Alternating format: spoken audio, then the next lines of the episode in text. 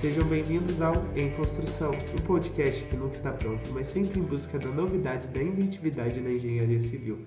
Eu sou o Yuri e hoje nós começaremos a falar das áreas da engenharia civil. Vão ser alguns episódios dentro desse quadro e aqui nós traremos depoimentos de profissionais, professores. Hoje o episódio é sobre construção civil e cálculo estrutural. Para começar no nosso episódio de hoje, o depoimento do engenheiro civil Cauê Santiago. Oi pessoal, tudo bem? Eu me chamo Cauê Santiago, sou engenheiro civil, me formei na PUC, tenho especialização em BIM, estou fazendo mestrado também em BIM e queria agradecer ao professor Daniel pelo convite né, de participar desse podcast aí que vocês estão fazendo. Bom, vamos lá então. Né? Trabalhar na engenharia, gente, é, é muito bom, né? é uma área que ela tem um crescimento contínuo, né? mesmo em épocas de crise, né? Em épocas assim, ela pode parar de crescer em algum setor, alguma área, mas sempre tem alguma outra área em desenvolvimento, né? Isso é muito, muito legal. Eu trabalho com projetos de estrutura e projeto de instalações, e o projeto em si proporciona algumas vantagens, né? É, você tem o controle do que você está fazendo, no sentido de definir onde serão locadas, posicionadas as peças, os elementos estruturais, como são feitas as ligações, né? a possibilidade de encontrar o melhor arranjo estrutural e de engenharia no modo geral para o projeto.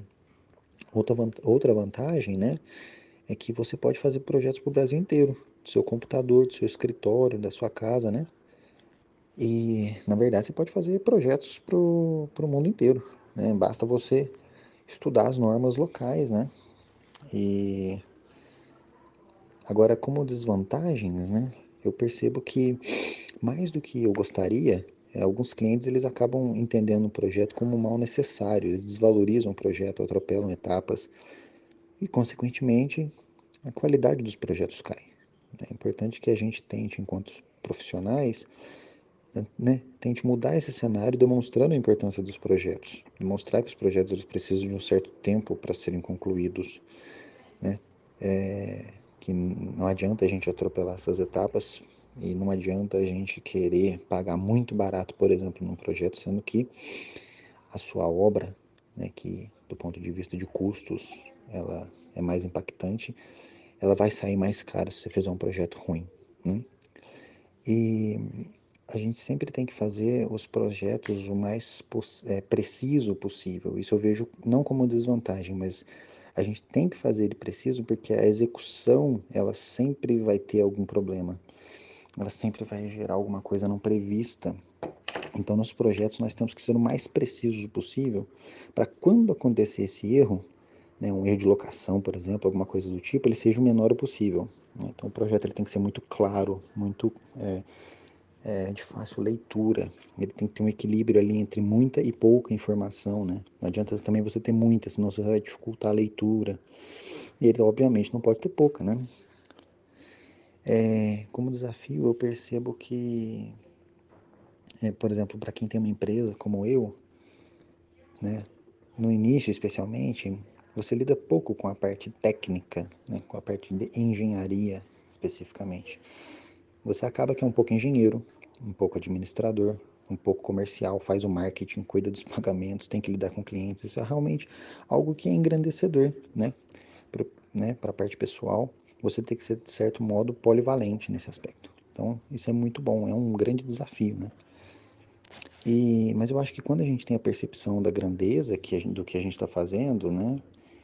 Certa forma, participar ali do sonho de uma pessoa, né, dificuldades elas se tornam percalços, né? E a gente segue em frente, sempre tentando fazer a diferença do ponto de vista positivo, né?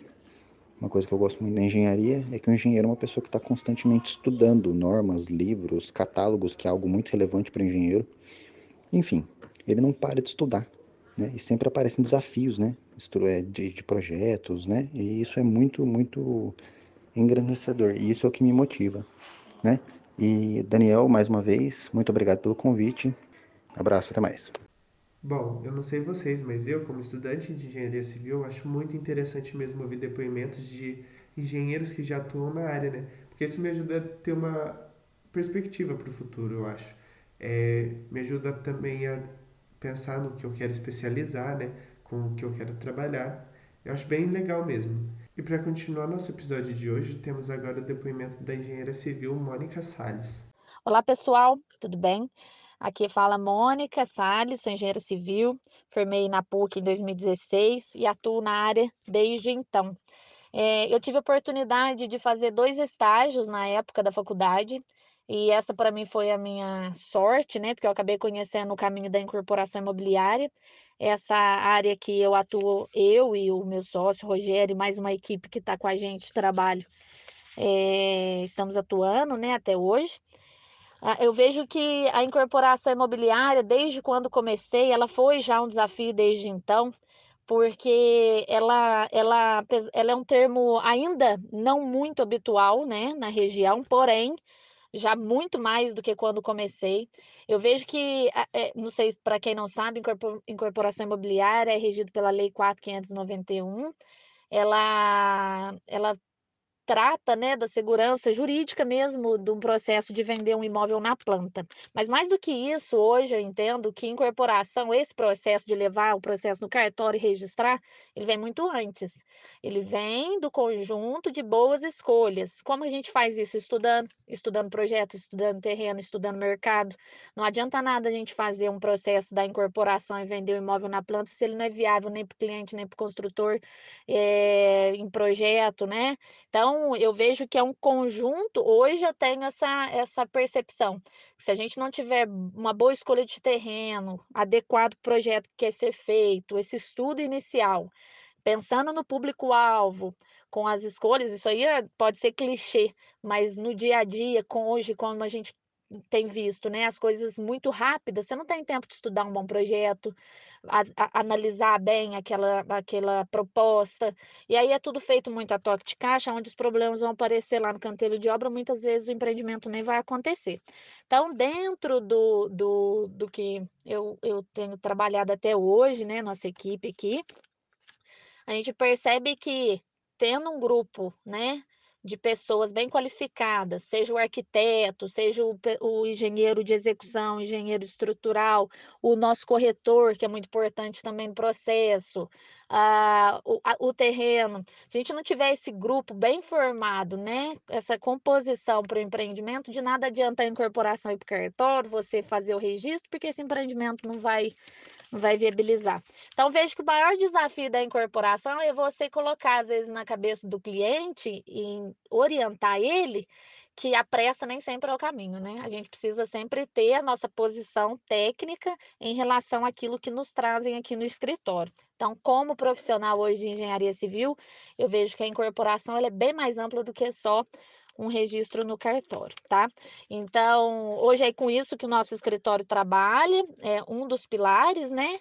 Eu, eu acho que é uma área muito burocrática, tem que gostar, tem que sempre estar tá lendo, indo atrás de informações, né? É, além disso, como a gente acaba é, entendendo todas as áreas, tudo, então a gente presta consultoria de um projeto que muitas vezes nem incorporação não é nossa, ah, a gente acaba tendo uma equipe já é, que entende bastante desses projetos, do próprio processo para viabilizar empreendimento, que é muito importante, né?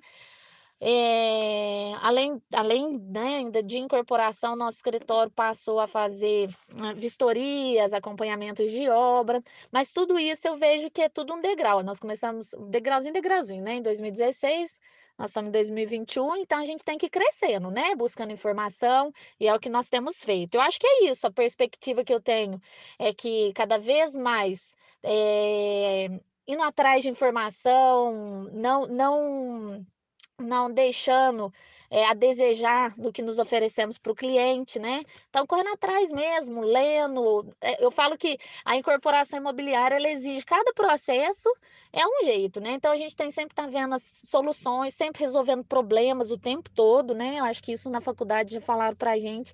Engenheiro resolve problemas, é todo dia tem problema e a gente sempre tem que estar tá analisando para resolver eles, né? Somos é, é, capacitados para isso, tenho certeza. Então, eu, é isso que eu vejo. Nós, nós temos um papel muito importante aqui fora, perante a sociedade, porque as pessoas são leigas, né? Muitas pessoas é, que compram uma unidade na planta ou uma pronta mesmo. Nós, como engenheiros civis, nós temos muita responsabilidade porque elas nos escutam. Então, a gente tem que sempre tomar muito cuidado na informação que a gente passa, nas orientações. E é isso, eu acho que é, é, uma, é um ramo muito importante, é um caminho muito promissor, né, a ser seguido. E eu lembro perfeitamente que na aula da Maria Alva, muitas vezes a gente não dá muita atenção, né? Orçamento, é, viabilidade de projetos, a, a, a, os itens significativos de um orçamento. Gente, é isso que viabiliza um projeto. A gente sempre tem um olhar atento aos custos, venda, enfim, proposta do empreendimento para viabilizar ele. Nada adianta a gente levar um processo para o cartório, registrar e ele não sair do papel. Nossa função é fazer com que ele seja viabilizado fisicamente, né? Dando lucro, fazendo que pessoas realizem sonhos da sua casa. Enfim, é isso. Eu espero ter contribuído. Estou à disposição caso alguém queira consultar mais sobre a área. É, depois o professor disponibiliza o meu telefone, eu fico à disposição. É, um abraço a todos e muito obrigada. Tchau, tchau. Muito legal, né? Ouvir outro depoimento, né? Ter uma outra visão. E eu quero ressaltar um ponto que eu achei bem interessante. A Mônica fez um estágio numa área que ela achou interessante e é a área que ela trabalha hoje em dia. O estágio, ele nos possibilita isso. Ele nos possibilita conhecer áreas né, da engenharia civil. E isso nos ajuda, depois de formar, a gente decidir com o que, que a gente vai querer trabalhar, com o que, com que a gente vai querer especializar. É né? muito importante isso. E eu quero agradecer a Mônica, agradecer o Cauê por terem nos enviado os depoimentos. Eu quero agradecer a você que nos ouviu até aqui. E até o próximo episódio.